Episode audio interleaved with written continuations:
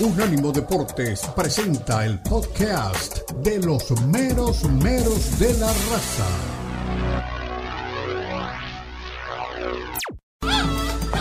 Llegan los meros meros de la raza. El poeta Leo Vega, Omar Orlando Salazar y Lalo Leal nos brindarán una perspectiva suspicaz sobre los últimos acontecimientos en la Liga MX, las principales ligas de Europa, América Latina y la MLS, porque son los meros meros de la raza en Unánimo Deportes.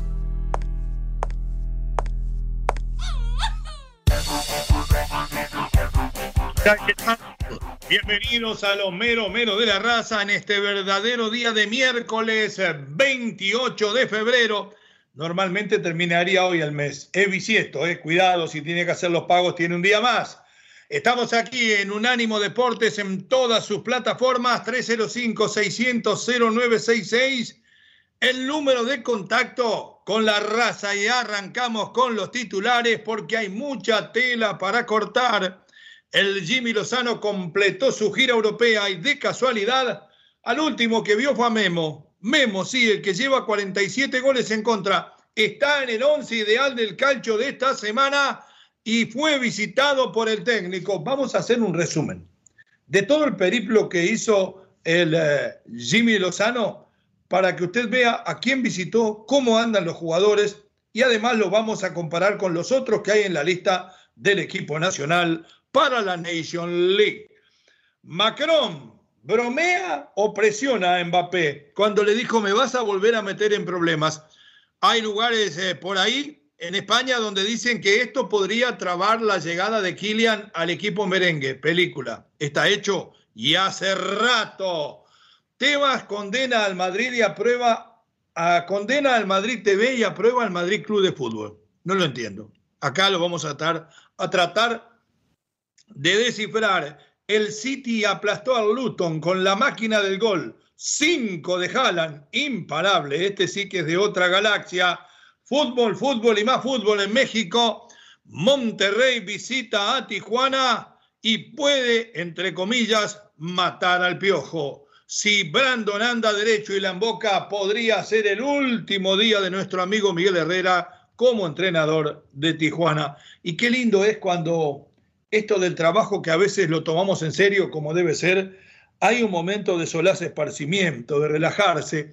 El patón Nahuel Guzmán entrevistó a Jenny Hermoso y yo me animo a decir que fue él quien consiguió que más se relajara la campeón del mundo y hablara con total libertad. La campeona habla aquí, no sin antes decirles que Tigres recibe a Bravo buscando volver al futuro el Vasco, sí, siempre el Vasco. ¿Quién más que el Vasco? ¿Por qué le tiran tanto en México a Aguirre y dicen que es un técnico mediocre? Metió al Mallorca por cuarta vez en la final de la Copa del Rey. ¿Es Aguirre el mejor técnico mexicano de la historia?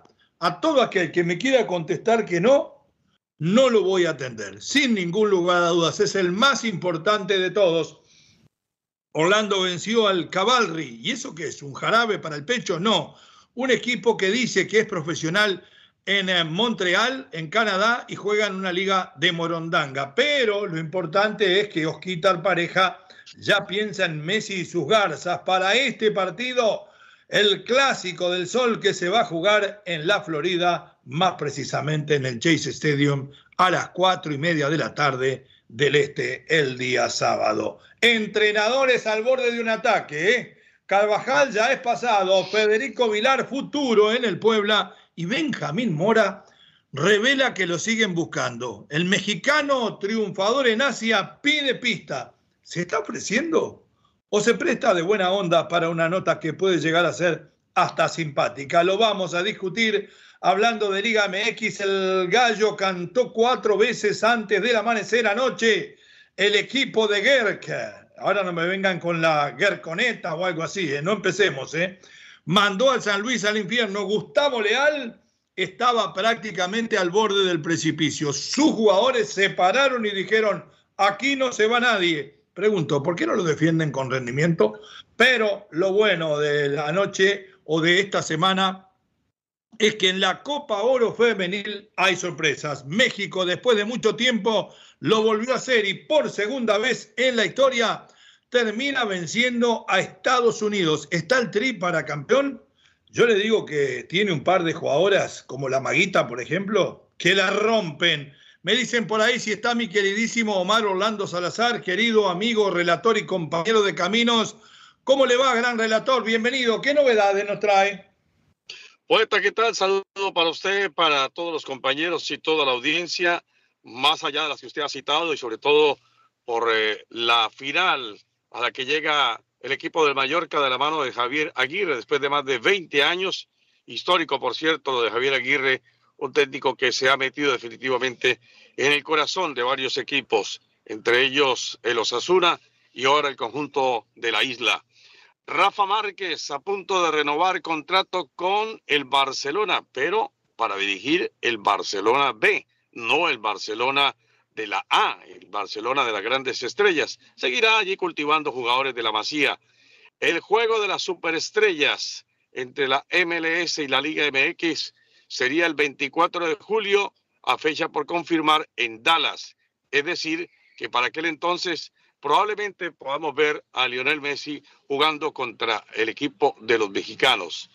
Miguel El Piojo Herrera, usted lo citaba ahora, no es que tenga ligada su vinculación por la fuerte amistad que le une con los directivos del conjunto de los Cholos de Tijuana. No.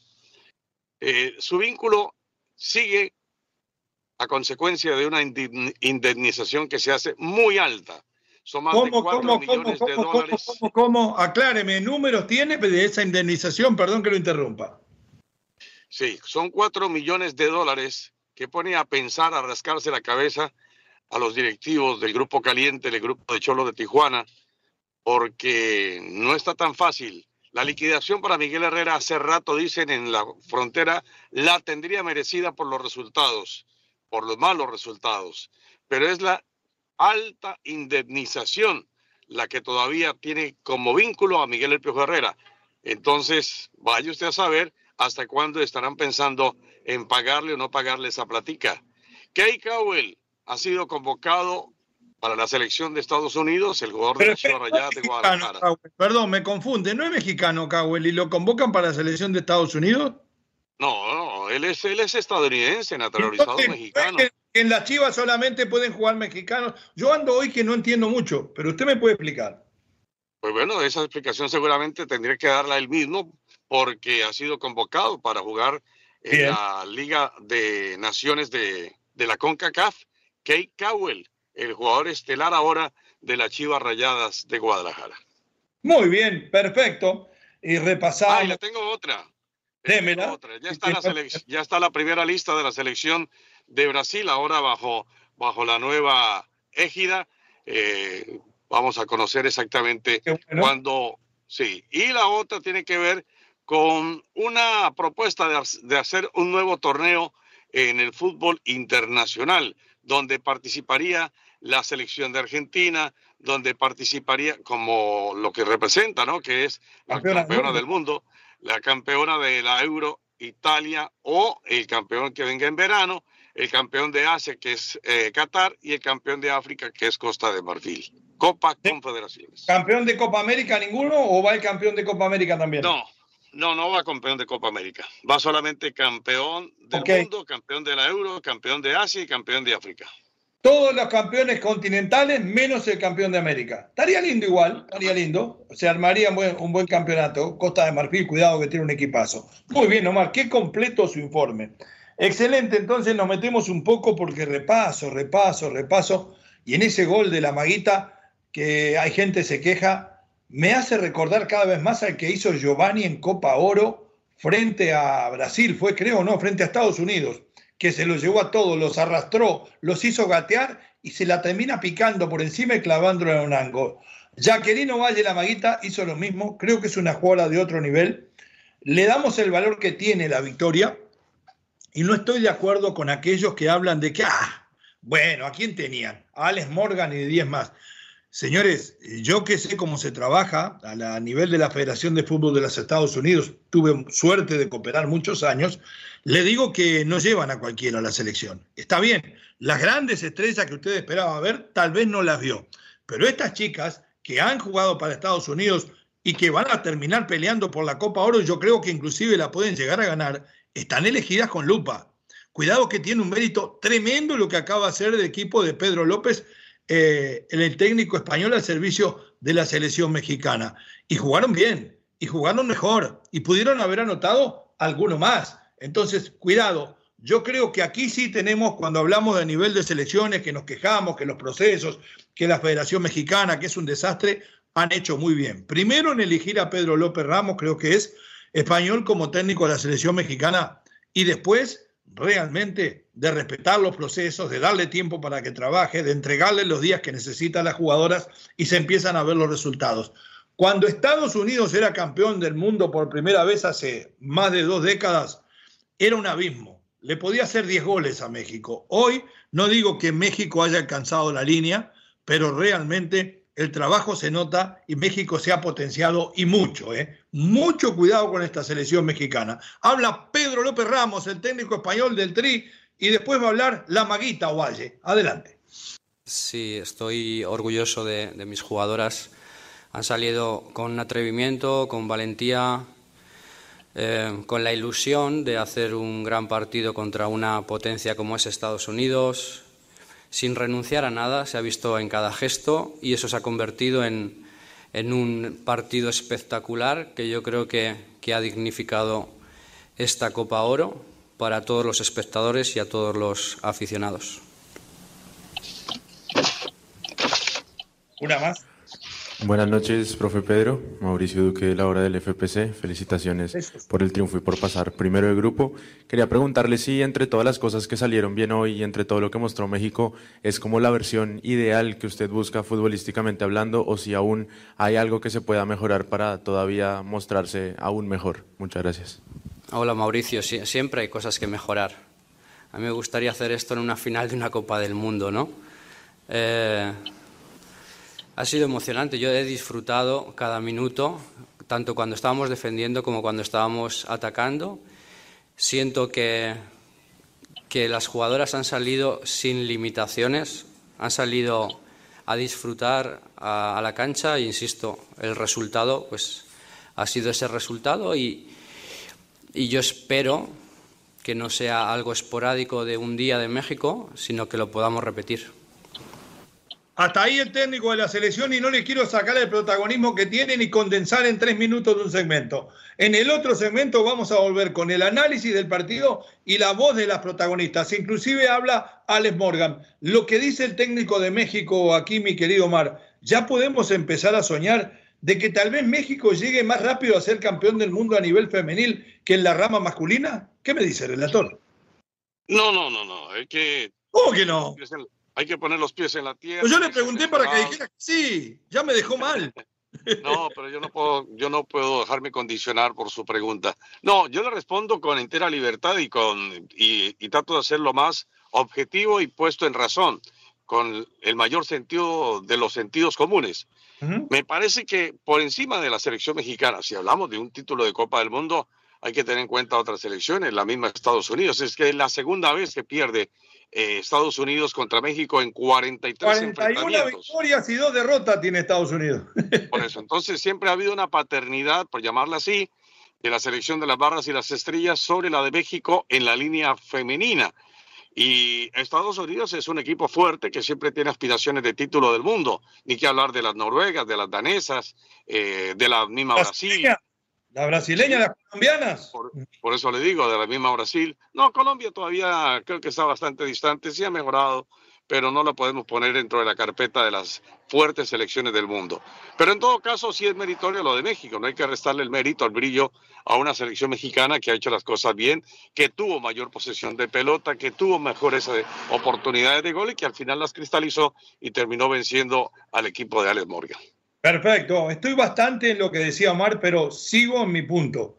La, pregunta era y la respuesta se la doy. Sí, México femenil está más cerca que el México masculino de ser campeón del mundo. No quiere decir que lo vaya a hacer, porque Omar, con mucho criterio y mucho conocimiento, mencionaba cuatro, cinco, seis selecciones tal vez que estén en mejores condiciones para ganarla. Pero si vamos a buscar cuántas selecciones mejores que México hay a nivel masculino, son muchas más de 15. Nos vamos a la pausa, ya volvemos para escuchar a las protagonistas en los meros meros de la raza. 305-600-0966, el número de contacto con nosotros. En breve continúan los meromeros de la raza en Unánimo Deportes.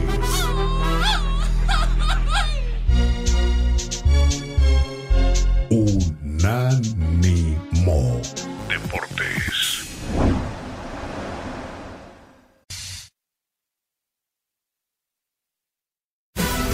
Continúan los meromeros de la raza en Unánimo Deportes.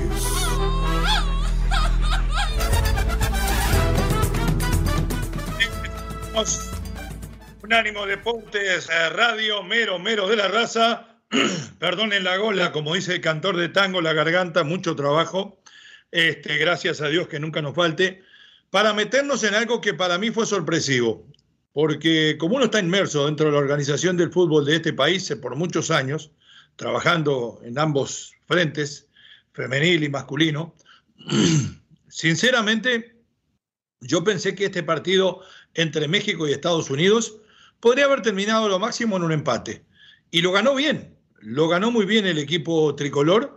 Hay que decirlo que la maguita Ovalle, Jacqueline, no solamente hizo un golazo, sino que tuvo buena actuación. Las pocas veces que fue llamada a actuar también, Barreras, la portera, tuvo grandes eh, tapadas, dos o tres de ellas, con Palacios en muy buen nivel con lo que hizo Bernal en la mitad de la cancha y tendría que nombrar prácticamente a casi todas las jugadoras del equipo eh, tricolor. Del otro lado, eh, hay nombres que nosotros prácticamente conocíamos poco, hay que decirlo. Y si Dios quiere, dentro de poco vamos a tener la suerte de ver a alguna de las chicas de, de nuestra academia aparecer por ahí, porque tenemos ocho en la sub-18 de esta selección.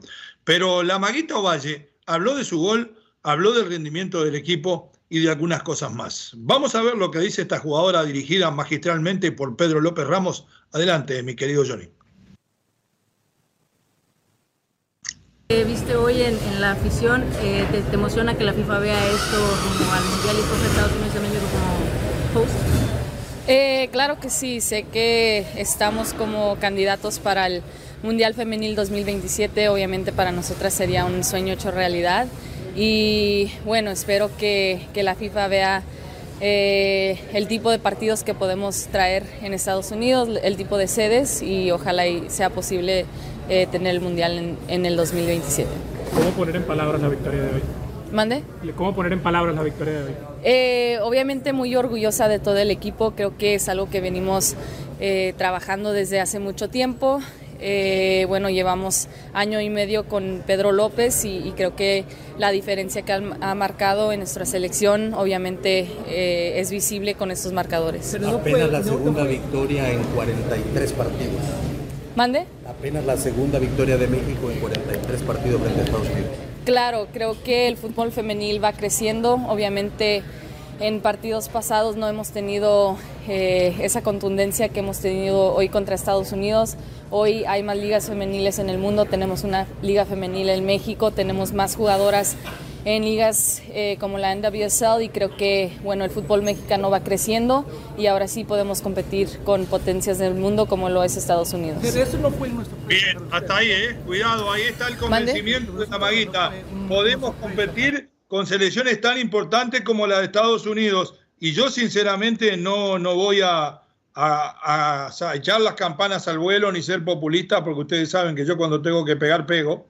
Pero como dijo ella, ¿eh? en un año de la llegada de Pedro López se ha visto muchísimo trabajo. Y esto sí se lo digo por convencimiento porque vivo en el terreno del fútbol español. Usted lo sabe prácticamente de forma mensual. Hay una capacitación de los entrenadores en España tanto a nivel masculino como a nivel femenil, que llama la atención. Los cursos son de verdad. Usted para dirigir hasta en tercera división y para dirigir en la liga femenil tiene que tener una licencia UEFA Pro nivel 3. Y creo que por ahí pasa en la preparación de los técnicos. eh, porque siempre digo, ¿no? Eh, me lo decía un gran entrenador, es muy fácil aprender a enseñar. Eh, uno se cree que porque jugó al fútbol, porque ha dirigido un poco, puede venir a enseñar. Lo difícil es aprender a aprender. ¿Qué le digo? Hay que tener la humildad de saber que uno, por más que haya jugado o no, tiene que trabajar en, en su preparación profesional para llegar a dirigir a buen nivel. Hoy, la dirección técnica está al nivel de lo que es la preparación física, que siempre fue la única ciencia que había en el fútbol. Hoy es científico también el entrenamiento. Y creo que lo que ha hecho Pedro López, sin desmerecer lo que hicieron antes, Omar ha puesto un antes y un después en la vida de la selección femenil de México. Sí, de acuerdo. Ahora, ¿quién es eh, la mallita, como usted lo menciona? Es jugadora nacida en California, Estados Unidos con naturalización mexicana y fue llamada de último momento para la selección azteca. Y ha sido brillante realmente su participación.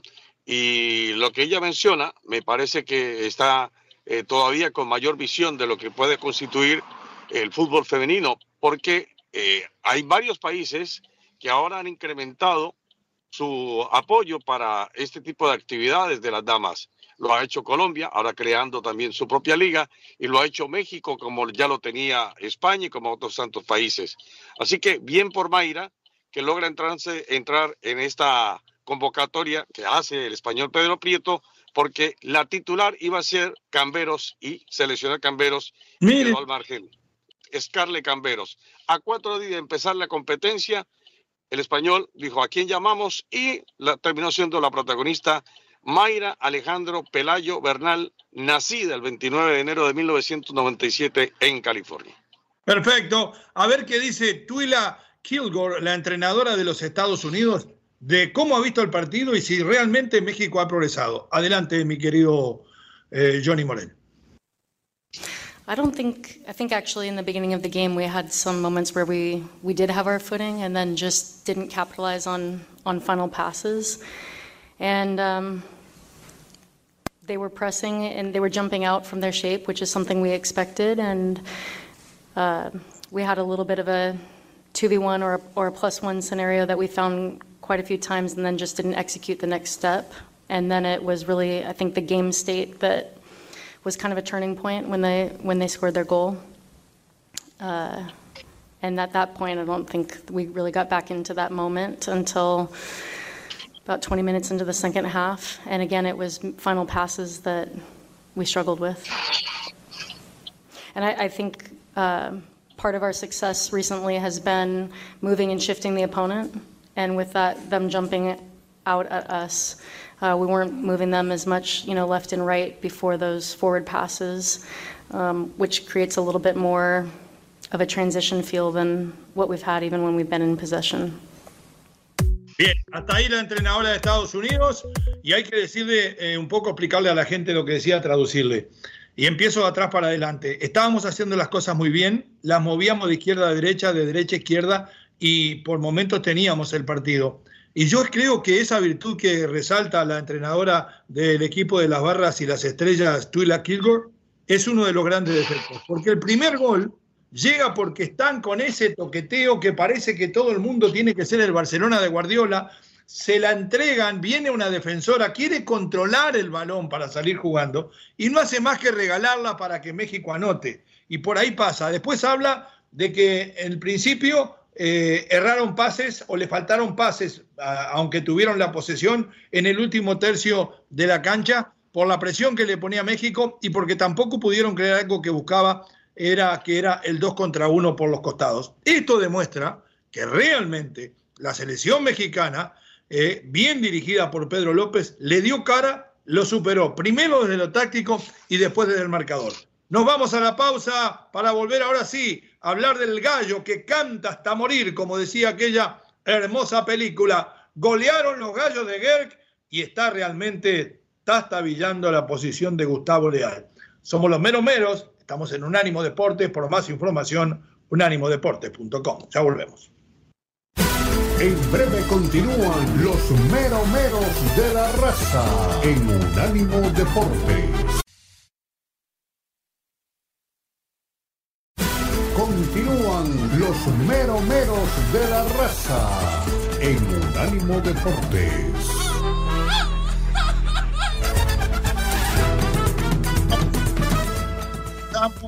Menos de la raza, Unánimo Deportes, eh, radio. En aproximadamente media hora estaremos también en imágenes en todas nuestras plataformas. Y lo bonito que tiene el bendito fútbol mexicano es que se juega prácticamente durante cuatro y hasta cinco días a la semana. Y acá venimos hace mucho rato hablando de lo que se hace muchas veces por parte de los directivos. Es simplemente una payasada, un acto de ignorancia o un acto de ser Pilatos y de lavarse las manos. ¿De qué hablo? De aquellos equipos que no gastan mucho en contrataciones y que después, a mitad de temporada o en el arranque de lo que es la segunda vuelta de campeonato, empiezan a echar a los entrenadores y a culparlo de lo que les pasa. Y hay un equipo como Querétaro que nosotros pensábamos, ¿qué están haciendo? Gerd gana muy pocos partidos por campeonato. ¿Para qué lo dejan? El equipo no progresa. Esto es nada más que un examen de conciencia de una directiva que dice, señores, no tenemos para más. Lo vemos trabajar a Mauro todos los días y estamos convencidos de que es el entrenador. El equipo hoy está en la décima posición, eh, ha jugado nueve partidos, tiene 11 puntos, ha ganado dos, ha empatado cinco y ha perdido dos. Y realmente los directivos están convencidos de que deben de sostenerlo. Pero ahora resulta que terminan goleando a San Luis, y es por el lado de San Luis donde nacen las dudas. Por eso hablamos de los entrenadores al borde de un ataque. Todo el mundo está con el Jesús en la boca a ver cuando le toca el despido. ¿Y cuál es la desesperación? Si en esta liga no desciende nadie. Si me decía un amigo el otro día en el DF, en el viejo DF, que ni siquiera pagan el total de la multa algunos. No tengo pruebas, pero cuando el río suena es que se murió en orquesta, dijo Mar.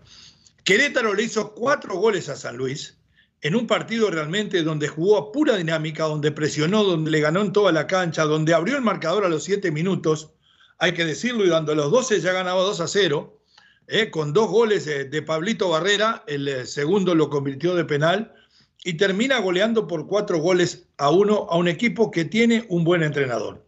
Yo reconozco que tiene un buen entrenador, ¿sí? Eh, y no porque esté hoy de la mitad de la tabla para abajo, para abajo me voy a decir. Gustavo Leal, el brasileño, no es un mal entrenador. Y creo que es hora ya de que los dirigentes se dejen de tonterías, de saber que en una liga donde las apuestas son diferentes y no siempre va de acuerdo a la billetera, pero en el 90% sí el éxito, cuando hay equipos que ponen 10 millones de presupuesto, 3 o 4, esos son los de arriba. Cuando su equipo pone 2 millones y medio, le va a tocar estar de la mitad de la tabla para abajo. Y entonces, ¿para qué digo toda esta cháchara? Para saber que usted la única que le queda es tener un equipo estable, con un entrenador bien elegido, que cada vez lo entiendan mejor y que cada vez potencie todo lo que pueda el talento que tiene para llegar por lo menos por esa forma algún día poder meterse en alguna liguilla. Soy demasiado conformista defendiendo a Mauro Gerg, del cual dijimos tantas veces que no sabíamos por qué lo dejaban? ¿O es realmente así? Hay dos realidades o tres realidades diferentes en esta liga, mi querido Mar. Lo escucho, relator, no sé si anda por ahí. Bueno, perfecto, relator se debe estar preparando para televisión. Vamos a ir con la palabra de Mauro Gerg, primero el técnico del equipo de los Gallos de Querétaro temprano eh, podían llegar los resultados de A3, que era lo que necesitamos. Somos un equipo que somos de los que menos hemos perdido en el torneo. Y bueno, hoy era un partido aparte. Sabemos lo que representa este triunfo para la gente. Eh, se lo debíamos y hoy los jugadores lo entendieron de buena forma para dedicárselo a la gente y, terminó muy contento. A mí me gusta más como lo sentía como jugador, ¿no? porque uno podría estar defendiendo entre la cancha, pero contento de las dos formas y mucho más contento por la gente, por la gente, por la gente que hoy pudo cantar, hoy se dedicó al, equipo, eh, se fue contenta y va a tener varios días para seguir disfrutando. Nosotros disfrutamos hoy y ya mañana tenemos que pensar en Santos. Bien, ahí tiene al técnico Mauro Guerr, el técnico que está al servicio del equipo de Querétaro y siempre me lo habían dicho, ¿eh? porque yo hablo con mucha gente que está muy cerca de la mayoría de los equipos en México y cuando les pregunté si había motivo me dijeron, cuidadito, Mauro no solamente fue un buen jugador de la institución, es muy querido, sino que es muy trabajador a la hora de entrenar. Del otro lado, porque la historia siempre tiene dos puntas, está Gustavo Leal, brasileño, otro muy buen entrenador, para los cuales muchos ya piden la cabeza, dice, hey, si fuera mexicano no lo aguantaban tanto, igual que Aguer. Puede ser, puede ser. Después tenemos la otra campana. Vamos a ir ahora entonces con las palabras de Gustavo Leal. Es que son dos puntos, un punto son de los resultados y otro punto es del ambiente interno que intentamos promover. Seguramente nadie esperaba una derrota hoy como fue, entonces seguramente en ese momento la afición está muy enojada, la gente a nuestro alrededor está muy enojada, todos tienen razón de estar, estar enojados porque venimos en una secuencia donde no conseguimos ganar, perdimos hoy un clásico que yo sé de la importancia que, que tiene y el sentimiento eh, no es un sentimiento bueno, pero internamente intentamos promover un buen ambiente de trabajo siempre. Claro que los resultados y todo de afuera afecta, pero es una cosa que yo creo de la manutención del, buen ambiente de trabajo y voy a seguir intentando mantenerlo bueno porque creo que, que, es por ahí también el camino de, de la remontada que tenemos que dar.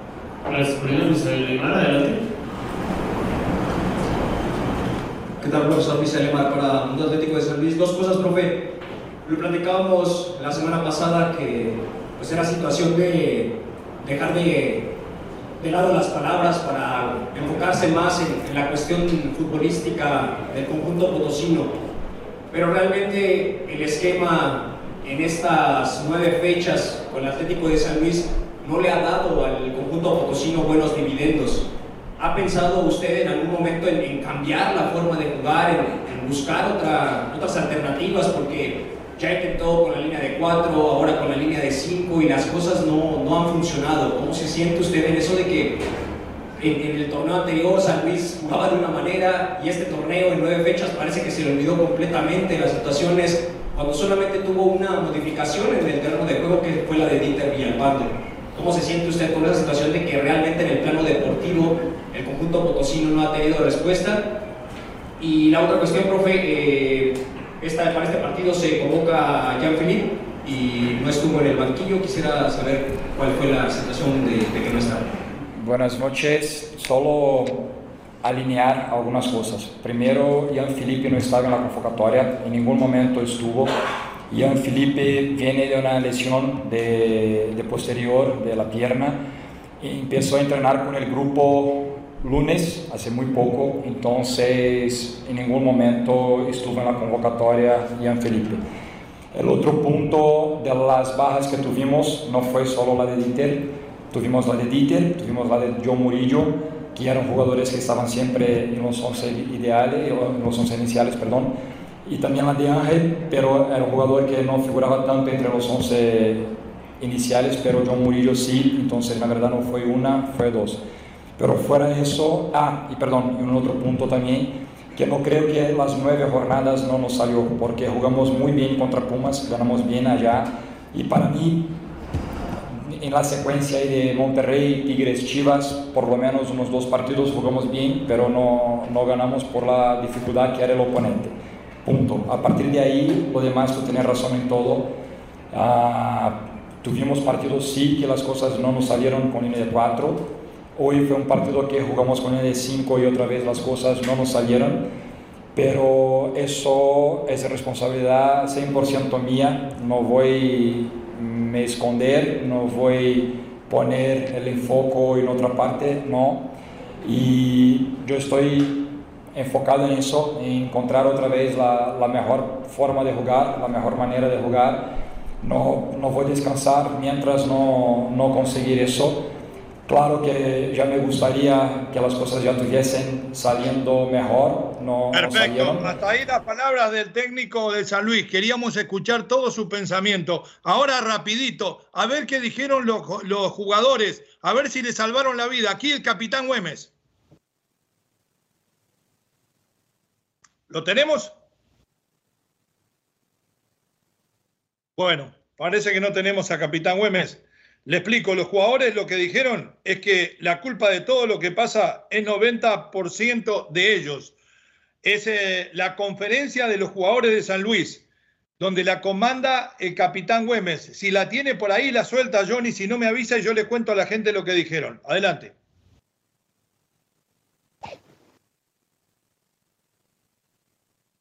Bueno, parece que no tenemos la conferencia. Güemes decía, el 90% de la culpa de todo lo que pasa es nuestra. El entrenador tiene una idea futbolística la cual aceptamos y apoyamos y entendemos. Lo que necesitamos hacer es trabajar más y ponernos al día y al nivel de lo que el entrenador nos entrega. Pausa, ya volvemos.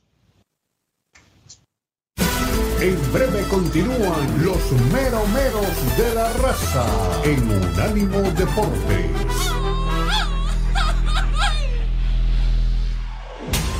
Somos Unánimo Deportes, el poder del deporte y la cultura latina.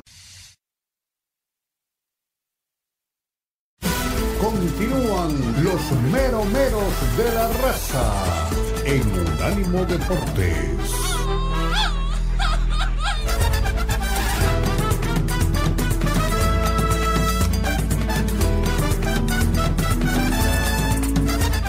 Volvemos, regresamos, mero, mero de la raza en Unánimo Deportes en todas sus plataformas con el gran relator Omar Orlando Salazar. Nos estamos preparando para subir a imágenes. Estábamos en los entrenadores al borde de un ataque, de los entrenadores que aguantan, como a Mauro Guerr, como a Gustavo Leal, el ejemplo de la defensa de sus jugadores, por eso lo dejamos un rato más de lo que queríamos escuchar. Pero habló Benjamín Mora, después me tiene que decir mi querido Johnny, a quien le agradezco la deferencia. Mi querido Omar Orlando Salazar, ¿está usted por ahí para preguntarle si aguantan más a los técnicos extranjeros que a los técnicos nacionales? Lo escucho. Puede ser que sí. No tendría para afirmarlo, pero puede ser que sí. ¿En razón de qué? Es seguramente quien hace el vínculo desde el técnico con el equipo, hablemos de un promotor, establecerá ciertas condiciones para el momento de su salida. Ya citábamos eh, como un caso excepcional lo de Miguel El Piojo Herrera, cuya indemnización pasa por 4 millones de dólares, que no es tan fácil como para pagarlos. Y hablamos de uno es difícil, que eran cuatro. Bueno, eh, eh, este es el caso de un mexicano, pero en el caso de un extranjero, imagínese usted más o menos lo que podría ser una cifra como esa. Hablemos de 2, 3 millones. No es fácil. Entonces, y muchas veces los equipos quedan, eh, perdónenme la palabra, empeñados porque no tienen cómo liquidar de inmediato a ese entrenador. Y usted lo debe saber mejor porque además gerencia un equipo en España y, seguramente que muchas veces, mira, vamos a liquidarte, te vamos a dar esta parte ahora, te, daremos la otra parte después, eh, entenderás que las arcas del equipo no son las mejores, bueno, etcétera, etcétera, etcétera. Entonces yo sí creo que por ahí puede estar pasando el tema de la negociación que pueda hacer el promotor con el equipo. Perfecto. A ver qué dice Benjamín Mora si tiene oferta como mexicano el mejor técnico de Asia, según Omar Orlando Salazar. Fíjate que no, eh, Alejandro y yo tenemos una gran relación. Eh, quedamos muy bien después de nuestra experiencia con Atlas juntos. Eh, lamento no poderle haber dado los, los éxitos que probablemente pusieron en mis manos. Eh, pero quedamos muy bien. Ellos saben cómo trabajo, ellos saben eh, cómo observamos el fútbol y no descarto que en algún momento podamos trabajar juntos de nuevo. A mí me encantaría. Eh, la cuestión de Juárez, pues ya trajeron a un italo brasileño, ¿no? Sí, sí, pero bueno. pero bueno, en el momento que, que estuvo muy bien buscado técnico, ¿nunca te llamaron? Pues no, Fíjate que no, no, eh, hubo, hubo algunos acercamientos de, la oficina de representación que, que, nos ayuda, pero no, no se interesaron, no, nunca, nunca tuvimos eh, eh, avance. Sí, trajeron a, a, uno, pues no sé, mano, la verdad no lo conozco. Este, las sorpresas de, de, nuestro fútbol. Perfecto, ahí lo tiene. sinceramente, ¿Tiene Benjamín Mora eh, las credenciales para sentirse herido porque no le dan trabajo? ¿Cómo le fue a Benjamín Mora en los trabajos anteriores? como para reclamar. Yo creo que a Benjamín Mora en su momento como técnico inclusive, eh, yo recuerdo pasajes donde hasta le dieron tiempo de más, me parece. Eh, él estuvo en Tijuana en sus inicios y en Chiapas, pero también después de volver de dirigir en, eh, en, en, Asia, dirigió al Atlas. Estuvo prácticamente un año y pico y lo bancaron sin buenos resultados, Omar. Yo creo que no se puede quejar de mucho, ¿no? A ver. ¿Me escucha, Omar? Si, si no, no hay problema. Yo sigo avanzando, ¿eh? Sí, sí. Eh, estaba aquí para cerrar una ventana.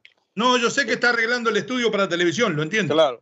Eh, mire, yo creo que Benjamín Mora podrá tener el crédito en el fútbol asiático por lo que ya conocíamos que hizo. En el fútbol mexicano, en el, en el Atlas, eh, la verdad no lo ha tenido. Puede que tenga buena relación con los directivos, como muchos otros, tanto puede tenerlo. Pero a la hora de los resultados, nadie se toca el corazón. Nadie se toca el corazón. Por eso dicen además eh, aquel refrán popular, con los amigos hasta el momento de, de allí del, del, del socavón, pero enterrarse con él no. Y yo creo que eso es exactamente lo que pasa también con los técnicos. Eh, eh, seguramente que los unen muy Está buena, ¿eh? Mire que sí. yo me considero su amigo, Omar, ¿eh? Ah, no, tranquilo, que yo iré a, hasta el socavón con usted, no hay ningún problema. no, ahí no va nadie. Y gracias por su sinceridad, ahí no va nadie, tiene razón. algunos, algunos que se consideran amigos los mandan al socavón. sí. No, esperamos que, que, que, tengamos larga vida, diría David Faitelson uh. todavía, ¿no? Larga vida. el chamán. El bueno, chamán, sí, sí. Eh, se viene el clásico del sol, como le llaman. Eh, el Inter de Miami con, con, Orlando va a jugarse en el Chase Stadium. Pero anoche, eh, Orlando City, de nuestro amigo, nuestro común amigo Oscar Pareja, le ganó al Cabarri pensando en lo que le espera el fin de semana y ha alcanzado, está bien, el Cavalry es un equipo amateur, digamos, o semi-amateur de Canadá, pero ha alcanzado lugares donde nadie ha llevado este equipo de Orlando antes. A ver qué dice el técnico colombiano, nuestro amigo Oscar Pareja, al servicio de Orlando. ¿Y tiene miedo de Leito Messi? Escúchelo. Well, thank you. Uh, uh, first, to congratulate as well uh, Mr. Tommy and his team tonight. It creates a lot of difficulties for us. And thought the way they battled the game and uh, they complicate things for us was remarkable. Uh, not an easy task to do after the result that we got in in Canada. That for us as well was difficult uh, to get the rhythm, uh, knowing that we wanted to keep the same intensity and uh, the same level and the same aggressiveness and, and being fine in the last third uh, as we all committed to. And uh, as the game went on, we we found a better timings to do it. Bien, hasta ahí el profe Pareja. Dice que eh, felicita al equipo holandés, al equipo, perdón, eh, eh, canadiense y a su entrenador por el grado de dificultad del trabajo que le ofrecieron. De todas maneras, ellos trataron de mantener la posesión de la pelota y conseguir lastimar en el último tercio. Y más adelante, en las preguntas en español, le decían, ¿usted sabe que nunca había llegado hasta esta altura en CONCACAF Orlando City de la mano de ningún entrenador? Yo creo que si ha hecho algo bien Orlando, y no es porque sea amigo nuestro, es aguantar al profe pareja. Y lo digo porque mañana o pasado, si pareja viene y le gana al Tata, van a empezar los rumores de por qué el Tata está ahí, de por qué el Tata no, lo sacan y ponen a otro. Martino ya probó también que puede ser campeón de la MLS. Y Oscar Pareja ha probado que puede andar muy bien con Orlando. Yo creo que fue muy buena la elección de dejar al colombiano y que pase lo que pase, tanto en MLS como con CACAF, el proceso debe seguir, mi querido Mar Orlando. Sí, por supuesto, creo que la apuesta ha sido bastante interesante, en mantener a un técnico que conoce ya todas las entrañas eh, del club, que conoce a sus jugadores, que sabe por dónde explotarle el mejor lado. Eso está bien. Eh, ha enfrentado por esas cosas de, del calendario a un equipo muy débil, con escasos, ¿qué? Cuatro o cinco años de fundación, porque fue en el 2018 donde nace este equipo en Calgary eh, debería llamarse el Calgary realmente, pero tiene otra denominación ahí uh -huh. en Canadá. En todo caso, este es un equipo relativamente o muy joven, muy inexperto y que todavía le faltará demasiado para que eh, pueda cosechar grandes triunfos. Pertenece a una empresaria canadiense que se llama Margaret Southern. Lo sabe todo, ¿eh? Sí. Entonces, eh, mire que las damas ahora están también incursionando en la parte directiva, ¿eh? Yo estoy buscando una dama para que sea directiva de mi club, por supuesto. No, ah, mire qué bien, sí. Bueno, Mar, llegamos a la hora de la despedida para volver en imágenes en cinco minutos. Qué partidazo ¿eh? en el sur de la Florida, en el Chase Stadium de Fort Lauderdale, este fin de semana, cuatro y media de la tarde, sábado, no se lo puede perder. Pausa, ya regresamos porque hay que hablar de mi vasco, Javier Aguirre. Continúan los meromeros de la raza en Unánimo Deportes.